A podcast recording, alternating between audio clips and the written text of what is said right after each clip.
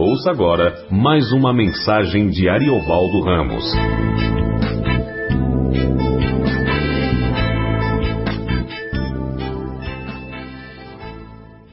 Noite, vamos abrir as nossas Bíblias no Evangelho segundo Lucas, capítulo 15.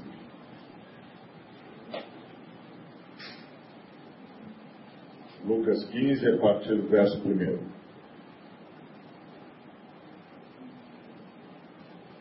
Aproximavam-se de Jesus todos os publicanos e pecadores para o ouvir. E murmuravam os fariseus e os escribas, dizendo: Este recebe pecadores e come com eles. Então lhes propôs Jesus esta parábola: Qual dentre vós é o homem que, possuindo cem ovelhas e perdendo uma delas, não deixa no deserto as noventa e nove e vai em busca da que se perdeu até encontrá-la? Achando-a, põe-na sobre os ombros, cheio de júbilo, e, indo para casa, reúne os amigos e vizinhos, dizendo-lhes: Alegrai-vos comigo, porque já achei a minha ovelha perdida. Digo-vos que assim haverá maior júbilo no céu por um pecador que se arrepende, do que por 99 justos, justos que não necessitam de arrependimento. Ou qual é a mulher que, tendo dez dracmas, se perder uma, não acende a candeia, varre a casa e procura diligentemente até encontrá-la. E, tendo-a achado, reúne as amigas e vizinhas, dizendo: Alegrai-vos comigo, porque achei a dracma que eu tinha perdido. Eu vos afirmo que, de igual modo, há júbilo diante dos anjos de Deus por um pecador que se arrepende. Continuou: Certo homem tinha dois filhos, o mais moço deles disse ao pai: Pai, dá-me a parte dos bens que me cabem e ele lhes repartiu os haveres. Passados não muitos dias, o filho mais moço, ajuntando tudo que era seu, partiu para uma terra distante e lá dissipou todos os seus bens, vivendo dissolutamente. Depois de ter consumido tudo, sobreveio àquele país uma grande fome e ele começou a passar necessidade. Então ele foi e se agregou a um dos cidadãos daquela terra, e este o mandou para os seus campos aguardar fora. Ali desejava ele fartar-se das alfarrobas que os porcos comiam, mas ninguém lhe dava nada. Então, caindo em si, disse: Quantos trabalhadores de meu pai têm pão com fartura, e eu aqui morro de fome? Levantar-me-ei e irei ter com ele, irei ter com meu pai, e lhe direi: Pai, pequei contra o céu diante de ti. Não sou digno, já não sou digno de ser chamado teu filho. Trata-me como um dos teus trabalhadores e, levantando-se, foi para o seu pai. Vinha ele ainda longe quando seu pai o avistou e, compadecido dele, correndo o abraçou e beijou. E o filho lhe disse: Pai, peguei contra o céu diante de ti, já não sou digno de ser chamado teu filho. O pai, porém, disse aos seus servos: Trazei depressa melhor roupa, vestiu, ponde-lhe um anel no dedo e sandálias nos pés. Trazei também matai um novilho cevado. Comamos e regozijemos-nos, porque este meu filho estava morto, ele viveu, estava perdido e foi achado. Começaram a regozijar-se. Ora, o filho mais velho estivera no campo e, quando voltava, ao aproximar-se da casa, ouviu a música e as danças. Chamou um dos criados e perguntou-lhe o que era aquilo. E ele informou: Veio teu irmão e teu pai mandou matar um novilho cevado, porque o recuperou com saúde. Ele se indignou e não queria entrar. Saindo, porém, o pai procurava conciliá-lo, mas ele respondeu ao seu pai: tantos anos que te sirvo sem jamais transgredir uma ordem tua, e nunca me deste um cabrito sequer para alegrar-me com os meus amigos. Vindo, porém, esse, esse teu filho que desperdiçou os teus bens com meretrizes, tu mandaste matar para ele um novilho cevado. Então lhe respondeu o pai: meu filho, tu, tu sempre estás comigo, tudo que é meu é teu. Entretanto, era preciso que nos regozijássemos e nos alegrássemos, porque esse teu irmão estava morto e viveu, estava perdido e foi achado. Oremos. Obrigado, Senhor, por tua palavra. Obrigado em nome de Jesus por te dignares a falar-nos a partir da tua graça. Em nome de Jesus te agradecemos por tua palavra. Amém. Bom, é, os fariseus sempre achavam que Jesus devia ser um fariseu, porque a, a mensagem de Jesus e dos fariseus era muito próxima. Mas uh, Jesus nunca, nunca se deixou uh, convencer por eles.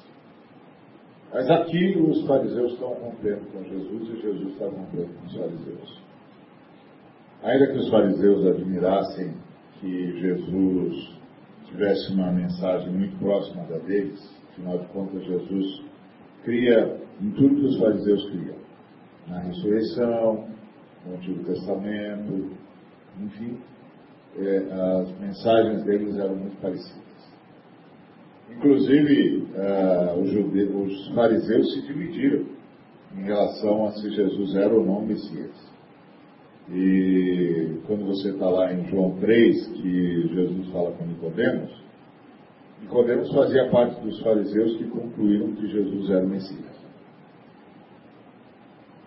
Porque os fariseus se arrogaram a tarefa de discernir quem seria o Messias. Por isso eles cravavam perguntas todos os que, de alguma maneira, fossem sugeridos como Messias. E eles fizeram isso com Jesus. E, eles, e um grupo deles concluiu que Jesus era o Messias. E eles se dividiram. E Nicodemos é, liderava esse grupo que entendeu que Jesus era o Messias.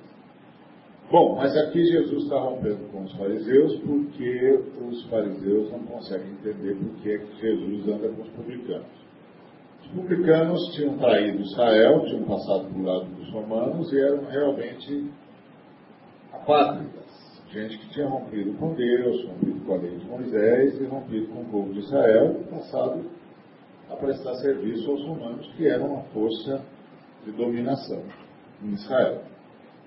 Então, os, os judeus, fariseus principalmente, não conseguiam entender como é que o mestre, como Jesus, andava com os publicanos.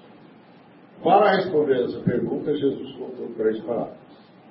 Essas três parábolas que nós vimos. A primeira ele diz que quem é o homem que, tendo cem ovelhas e perde uma, não deixa 99 no deserto e vai buscar que se perdeu. A resposta a essa pergunta é ninguém faz isso porque ninguém deixa 99 ovelhas no deserto. Deixar 99 ovelhas no deserto, para ir atrás de uma só, é melhor que você ache essa que você foi buscar, porque as 99 você perdeu. Quando você voltar, o lobo terá devorado, os, os ladrões terão roubado. Então o que Jesus está dizendo é que ele está fazendo tudo para trazer os publicanos de volta, e os publicanos podem se arrepender. E que é melhor ter uma pessoa que se arrepende do que 99 justos que não precisam de arrependimento. Os 99 justos que não achavam que precisavam de arrependimento eram os fariseus. Então Jesus é como se Jesus estivesse dizendo para eles, eu estou rompendo com vocês mesmos. Porque vocês não acham que precisam de arrependimento. Então, só para você entender, os judeus, os, os fariseus romperam com os saduceus depois da, do exílio da Babilônia. Até o exílio da Babilônia, o centro da fé judaica era o templo. Quando chegou o exílio da Babilônia, Nabucodonosor entrou em Jerusalém, destruiu o templo, roubou os utensílios do templo, só não roubou a arca, porque Jeremias mandou esconder a arca. Fora disso, Nabucodonosor levou tudo. Aí, quando eles voltaram, sob Zorobabel e Neemias, Zorobabel reconstruiu o templo, sem a arca, e o Neemias reconstruiu os muros, e mais tarde o Herodes adornou o templo. Só que, a essa altura, os fariseus já tinham dividido a fé judaica, já tinham criado um outro centro para a fé judaica. E o centro que os, os fariseus criaram para a fé judaica era o estudo da lei. Por isso foram os fariseus que inventaram as sinagogas. Então eles, eles mudaram o centro. da fé judaica. O centro da fé judaica deixou de ser o templo com o sacrifício e passou a ser o estudo da lei. Então, os fariseus nunca iam pedir perdão. Nunca. Os fariseus nunca iam pedir perdão. Eles nunca iam levar, nunca levavam cordeiros para o templo para ser sacrificado. Nunca. Porque eles tinham mudado o centro da fé judaica. E é por isso que Jesus está dizendo que eles são os tais justos que não precisam de arrependimento, porque eles nunca pedem perdão. Eles nunca fazem o caminho que todos os outros judeus faziam, de levar as suas ofertas para o, o, o templo. Inclusive, o, os ah, fariseus mudaram a regra da fé judaica. Porque quando nascia uma criança, um menino, de, ao, ao oitavo dia, ele tinha que ser circuncidado. Mas ele só podia ser circuncidado pelo sacerdote. Quem pode fazer a circuncisão é o sacerdote. Mas aí, é, os sacerdotes, os rabinos, que eram os, os mestres das sinagogas, passaram a fazer também a circuncisão, como é até hoje. Até hoje, quando chega uma criança do dia ao oitavo dia, os rabinos circuncidam. Mas isso, pela lei de Moisés, é proibido. Quem tem de circuncidar a criança é o sacerdote, não é o rabino. Então, ah, Jesus condenou o movimento rabínico que estava substituindo o sacerdote. E por isso ele disse: vocês são os que não precisam de arrependimento, vocês não se submetem, vocês não pedem perdão, vocês não levam o cordeiro para ser sacrificado. Então eu estou rompendo com vocês. E aí a gente tem de lembrar que a única maneira de adorar a Deus é pedir perdão. Qualquer outra coisa que a gente fizer, pode até elogiar Deus, mas não o adora. Tá certo? Deus é, é, nosso Criador, nós somos menores que Deus, o que quer dizer que nós somos menores que o infinito, porque Deus é infinito. Tudo que é menor que o infinito é infinitamente menor. E isso significa o quê? Que tudo que nós dissemos de Deus é infinitamente menor do que Deus é. Então, quando eu digo que Deus é amor, Deus é amor. Mas o amor que eu sou capaz de dizer é infinitamente menor que o amor que Deus é. Se eu digo que Deus é bom, Deus é bom. O tempo todo Deus é bom. Mas o bom que eu sou capaz de dizer é infinitamente menor que o bom que Deus é. Então, nenhuma das minhas palavras, nenhuma das nossas canções louvam, é, adoram a Deus. Porque elas não atingem Deus. É, são elogios que nós cantamos ao Senhor, e a Bíblia diz que é para cantar, mas a gente não pode chamar isso de adoração, porque isso não é adoração. O que, que é adoração? Adoração é pedir perdão e se submeter para que Deus faça a sua vontade através de nós. Isso é adoração. Adoração é pedir perdão, reconhecer o pecado, reconhecer o erro e se submeter ao Pai para que Ele faça a vontade dele através de nós. Em nós e através de nós. Então, quando é que a nossa palavra encontra Deus? Quando a gente diz, Pai, o Senhor está certo, eu estou errado. Me perdoa e faz a tua vontade. Isso é adoração. Quem não pede perdão é como os 99 justos dos fariseus aqui. E assim, não existe ninguém que não peça, que não precise de arrependimento. Não existe ninguém que não precise de arrependimento.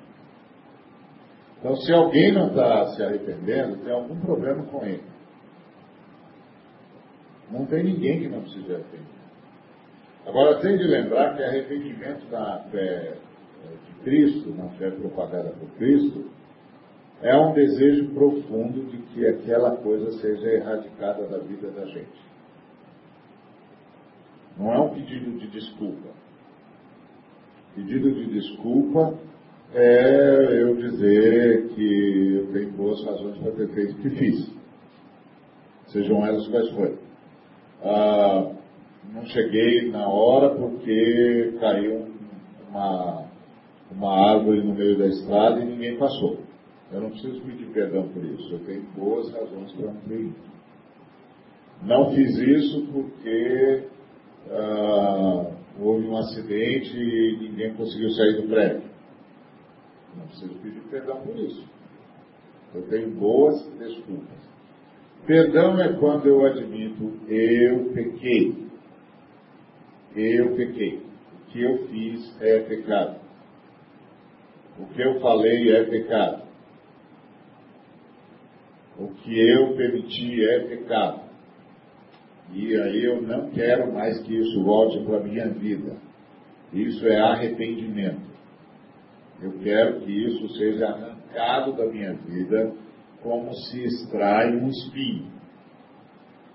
Assim como qualquer pessoa que pisa num espinho implora para que o espinho seja extraído, assim é o arrependimento em relação ao pecado admitido. E aí, isso é adoração a Deus. É quando eu digo, o Senhor está certo, eu estou errado, me perdoa, arranca isso de mim e faz a tua vontade. Só aí que a gente está adorando a Deus. Só aí que a gente está adorando a Deus. Fora disso, nós estamos sendo religiosos, estamos cantando o hino, mas não estamos adorando a Deus. Adorar a Deus é estar absolutamente disposto para que a vontade dele seja feita em nós e através de nós. Então, Jesus estava acusando os fariseus de serem gente que não se arrepende. E aí ele diz, por isso eu estou rompendo com vocês. Bom. Depois ele diz, olha, vocês. É...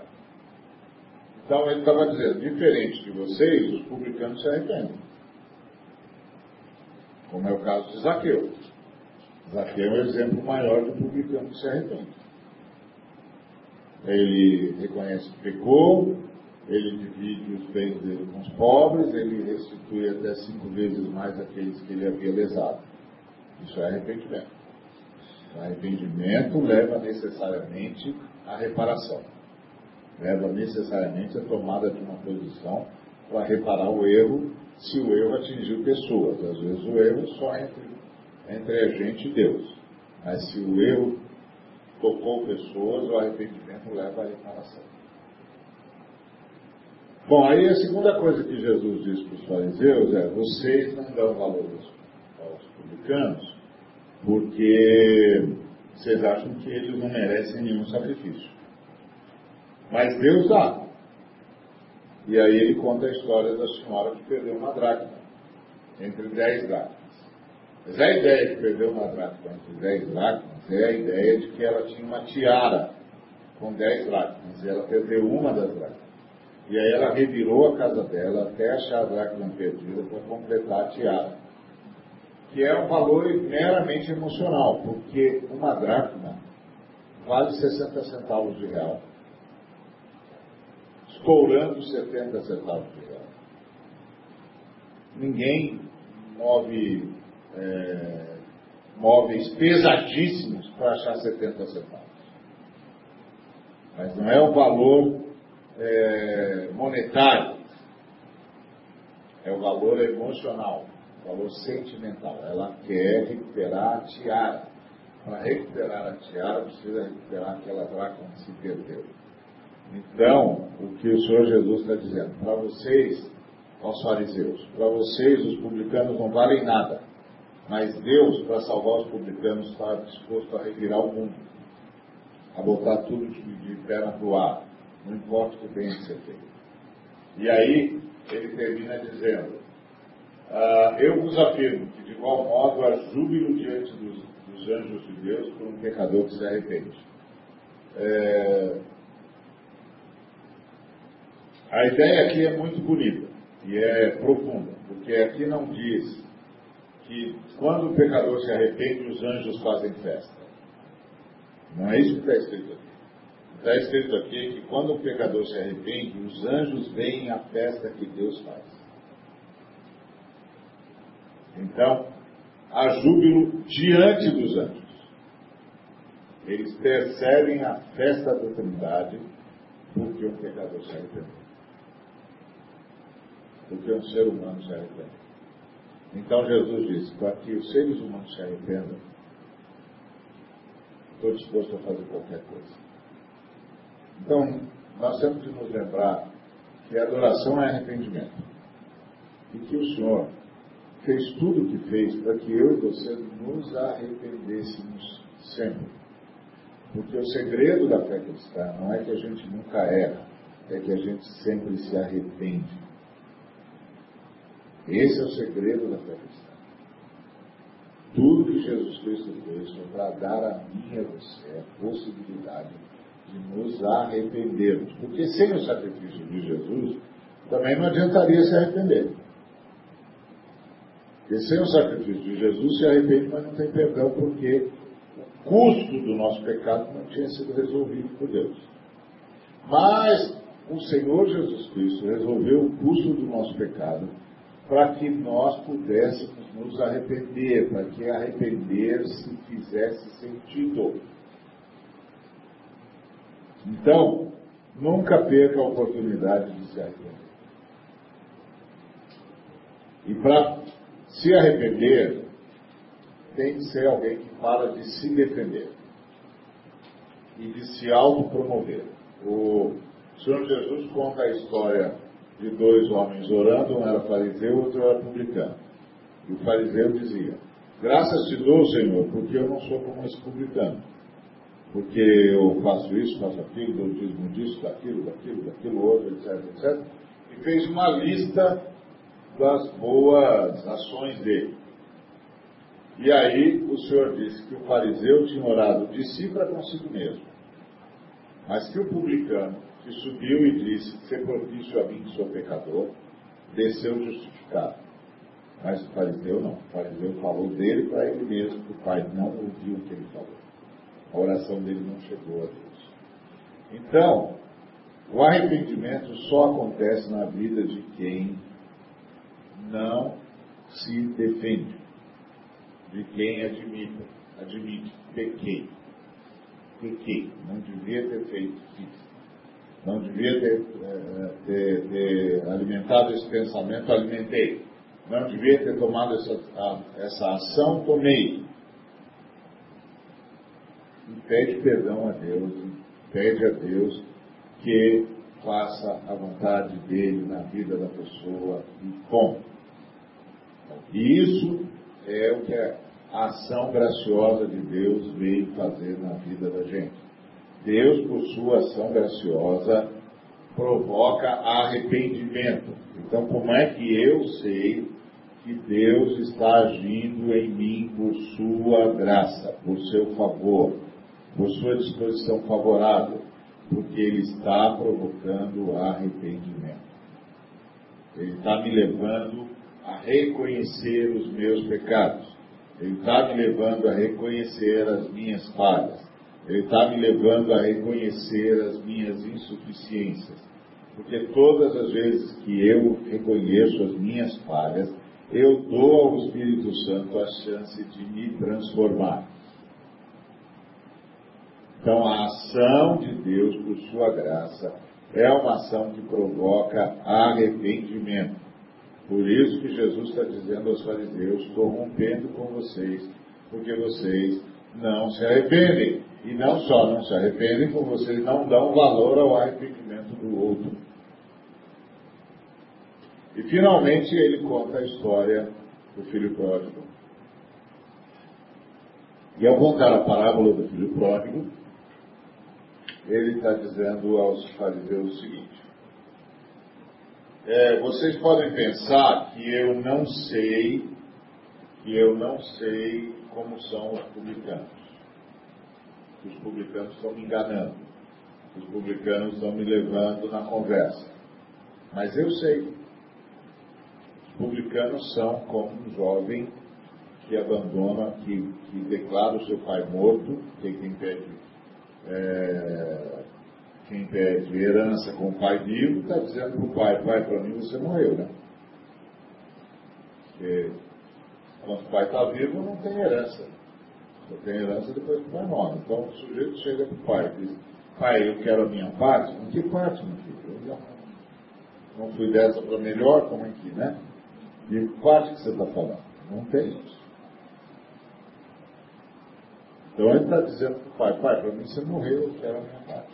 Bom, o pai distribuiu a parte entre ele e o irmão. Ele foi lá, monetizou o que ele recebeu do pai e foi embora. Então Jesus está dizendo, eu sei, os publicanos são gente assim. Gente que não é grata a Deus, gente que trai Deus, gente que pega, que, que declara como se Deus tivesse morrido, que trai a Deus, trai o povo e tal, e vive dissolutamente. Então é isso que Jesus está dizendo. Eu sei como são os publicanos. Mas eu também sei como vocês são. Vocês são como um filho mais velho. Vocês são gente que pensam que Deus deve alguma coisa para vocês. Porque o filho mais velho chega para o pai e diz, ah, eu não entendo o senhor, porque eu sou obediente, eu faço sempre a sua vontade e tal, e o senhor nunca me deixou é, pegar um cabrito para fazer um churrasco para os meus amigos. E agora esse sujeito aí que viveu absolutamente, o senhor vem aí e manda fazer um churrasco para festejar a volta dele? Então o que, que o filho mais velho está dizendo para o pai? O senhor é injusto. O senhor é injusto. Quer dizer que o senhor faz festa para um dissoluto desse aí, e eu tenho, de, eu tenho participar disso aí? Quando o senhor nunca me deixou nem matar um cabrito para fazer um churrasco? Então é gente que acha que Deus está devendo alguma coisa para ele. E foi isso que Deus disse para que Jesus disse para os fariseus. Eu sei como é que são os publicanos, mas eu também sei como é que vocês são. Vocês são gente que pensa que Deus deve alguma coisa para vocês. Vocês são gente que pensa que o Pai deve alguma coisa para vocês. Que o Pai tem que abençoar vocês. Que o Pai tem que fazer as coisas para vocês. Que o Pai tem de. Vocês não fazem o que fazem para o Pai porque vocês o amam. Vocês fazem o que dizem fazer pelo Pai porque vocês querem constrangê-lo. Vocês querem que o Pai seja forçado a abençoar vocês. Eu fui pregar é, lá no, litoral e eu encontrei um homem, lá um senhor, que ele está dizendo agora que ele pegou Deus de jeito. Ele pegou Deus de jeito. Está anunciando para todo mundo que ele pegou Deus de jeito. Por quê? Porque Deus disse, segundo ele, né, que quem orar pela paz de Jerusalém vai ser abençoado. Então ele passou a orar pela paz de Jerusalém agora Deus tem de abençoá-lo. Ah, imagina essa oração dele por Jerusalém. Pensa, pensa nesse sujeito orando por Jerusalém. Não está orando por Jerusalém nenhuma. Ele não está querendo paz nenhuma em Jerusalém. Ele está querendo agora, pô, então, o senhor não falou que é para orar pelo Jerusalém? Já orei, agora é a sua parte. Agora é a sua vez, eu já fiz a minha parte. Qual é a sua? O senhor não vai me abençoar? O senhor não vai fazer as coisas que eu estou precisando? Olha, olha onde é que nós chegamos. Olha onde é que chegou essa igreja moderna. Faz me lembrar, pastor, uma senhora, uma reunião que ela falou essa noite, os Deus na parede. Então, isso é um negócio impressionante. Então, não é impressionante isso? É. Como é que ela conseguiu? Aí eles conversam de parede ficar de Deus. Não é isso? Mas em que parede, minha senhora, cabe Deus? É um absurdo, gente. Então, é o fariseu. Então Jesus disse para os fariseus, então, eu sei como são os publicanos. Os publicanos são, são assim mesmo. São dissolutos, irresponsáveis, jogaram a vida fora, vivem essa vida dissoluta aí. Eu sei disso. Mas eu também sei como vocês são. Vocês são como o irmão mais velho. Vocês não estão a serviço de Deus. Vocês estão tentando constranger Deus. Vocês estão tentando constranger o Pai. Por isso que eu estou rompendo com vocês. Então, essas três parábolas é Jesus dizendo está rompendo com os fariseus. E está rompendo com os fariseus. Primeiro, porque o Pai mandou ele vir para providenciar a possibilidade de arrependimento entre os seres humanos. E, portanto, entre os fariseus e os publicanos, quem está pronto para admitir que precisa se arrepender são os publicanos e não os fariseus. Segundo, que para Deus, um fariseu vale tanto quanto um, um publicano vale tanto quanto um fariseu, vale tanto quanto qualquer ser humano.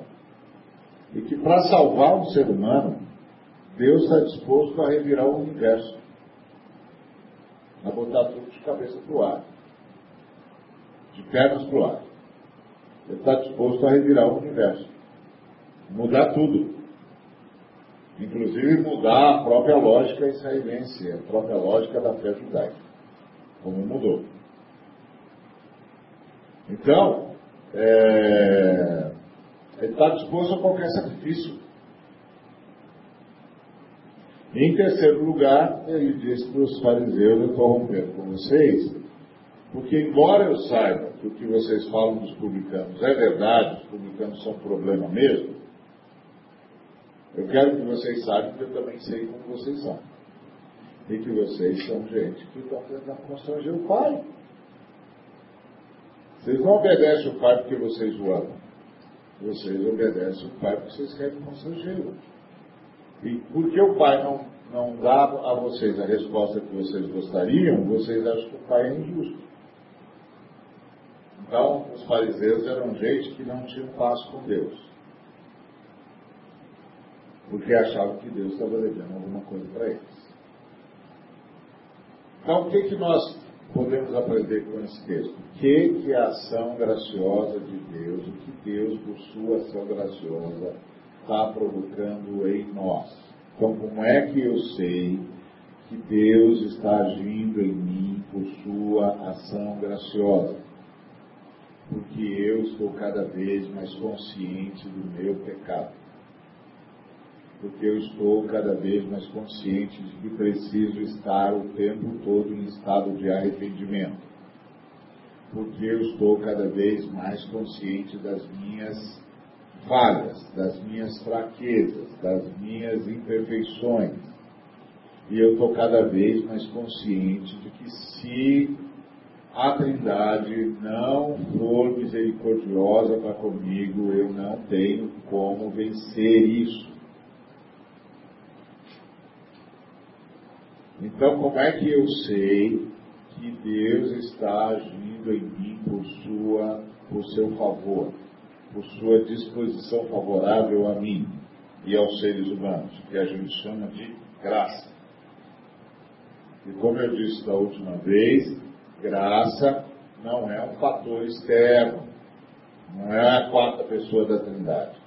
Graça é uma disposição no coração do Pai em favor da criatura humana e de toda a criação, uma vez que a criação está imbricada, pendurada em nós.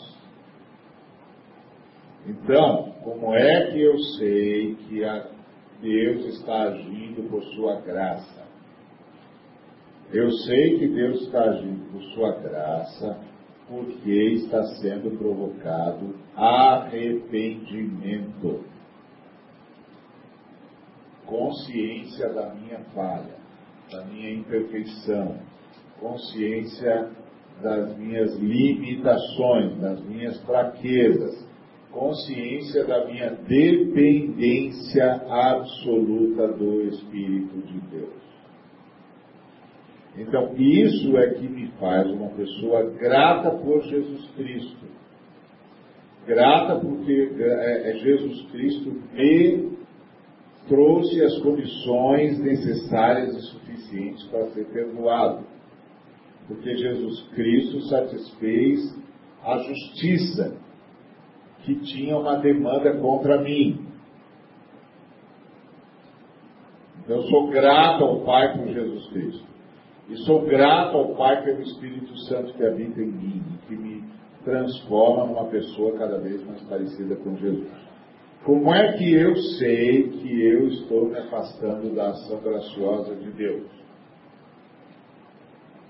Porque eu passo a me defender, eu passo a achar que eu mereço ser melhor tratado, eu passo a julgar as outras pessoas, eu passo a achar que as outras pessoas têm uma vida cristã diferente inferior à minha, e que eu tenho uma vida cristã superior à dos outros. Quando eu estou nessa posição, eu estou assumindo a posição do fariseu. Do sujeito que acha que não precisa mais de arrependimento. Do sujeito que já se oferece como padrão de Deus.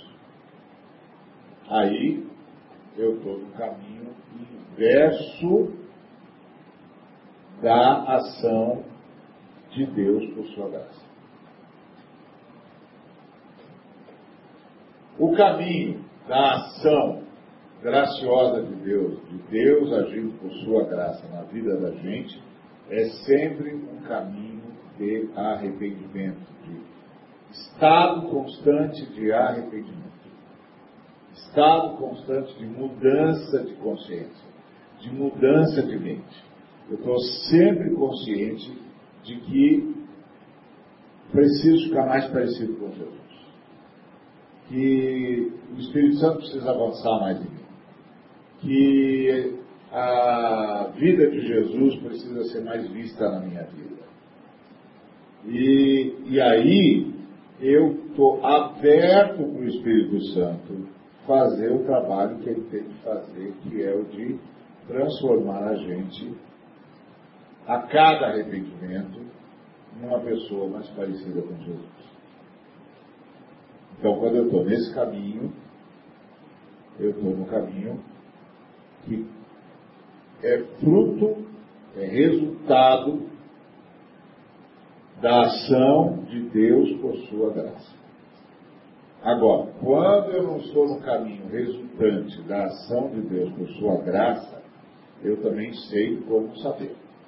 Eu estou cada vez mais me protegendo, cada vez mais racionalizando o meu erro, cada vez mais me auto-exaltando, cada vez mais dizendo, ah, não sei como é que Deus não percebe como eu sou bom. Entendeu? É claro que eu não digo isso é, para Deus, mas eu digo isso em relação aos outros. Então, porque eu não sou desse jeito aí, não. Eu não sou do jeito que esse cara aí é, não. Não, eu não faço isso aí. Olha, eu tenho sempre a melhor intenção no coração. Eu tenho sempre bondade dentro de mim. Eu estou sempre disposto a ajudar. Eu, inclusive, tenho feito sacrifícios mesmo para ajudar os irmãos. Eu sou fariseu. Graças te dou, Senhor, porque eu não sou como publicano. Essa é gente que não precisa de arrependimento. Aliás, devia merecer um, um, uma estrela de honra ao mérito. Afinal de contas, ele é legal pra caramba. Olha o que ele tem feito.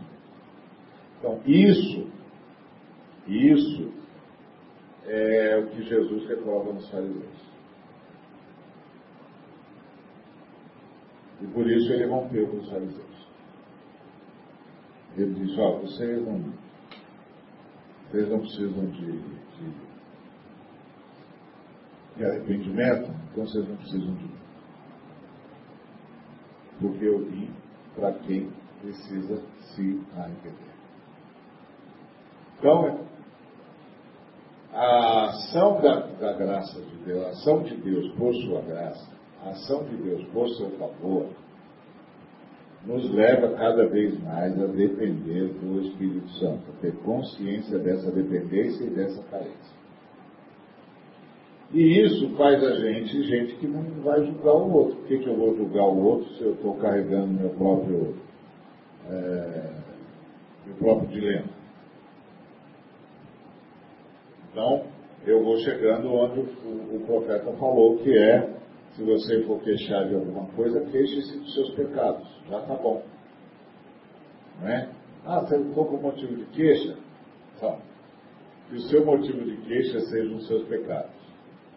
É, estou chateado comigo, viu?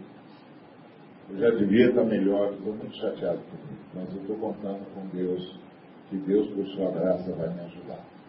Essa é a chateação cristã. Está chateado, meu filho? Estou, estou chateado comigo. Estou muito chateado comigo, porque ainda não estou conseguindo reagir como Jesus reagiria. Estou muito chateado. Mas estou contando com, a, com Deus Estou contando que Deus, por sua graça, vai me socorrer. Essa é a chateação cristã. Percebe? Então, quando Deus vai agindo em nós, mediante a sua graça, a gente vai ficando chateado com a gente. Quando a gente vai se afastando da graça de Deus, a gente vai ficando chateado com os outros.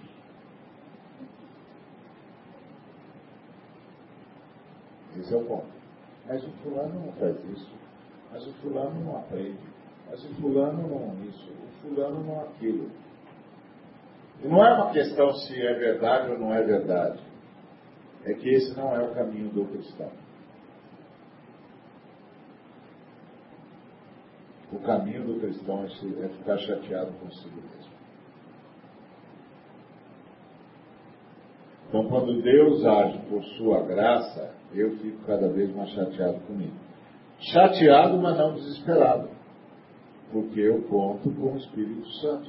Porque a gente conta com o Espírito Santo. Então eu sei que o Espírito Santo vai continuar trabalhando na gente. E aí a gente tem essa, esse milagre da alegria, apesar de saber que não, não é tudo que deveria, mas o Espírito Santo fica contente no nosso estado de arrependimento e, e o contentamento do Espírito Santo passa através de nós. Então, esse é o caminho da gente quando a gente está sendo movido pela ação de Deus por sua graça. Então, como é que eu sei que Deus está sendo gracioso comigo? Ele está me permitindo ver que eu preciso ser mudado. Ele está me permitindo ver as minhas falhas. Ele está me permitindo ver a minha necessidade de transformação. Ele está me permitindo ficar chateado comigo. E está me ajudando a confiar no Espírito Santo como resposta para a minha chateação.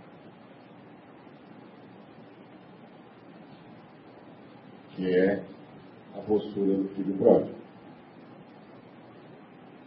e chega para o pai e diz, ó, eu não mereço. E o pai diz, não tem problema, você não merece, mas eu quero te abençoar. Nem? É, mas era melhor não ter falado amém. Era melhor ter ficado silêncio.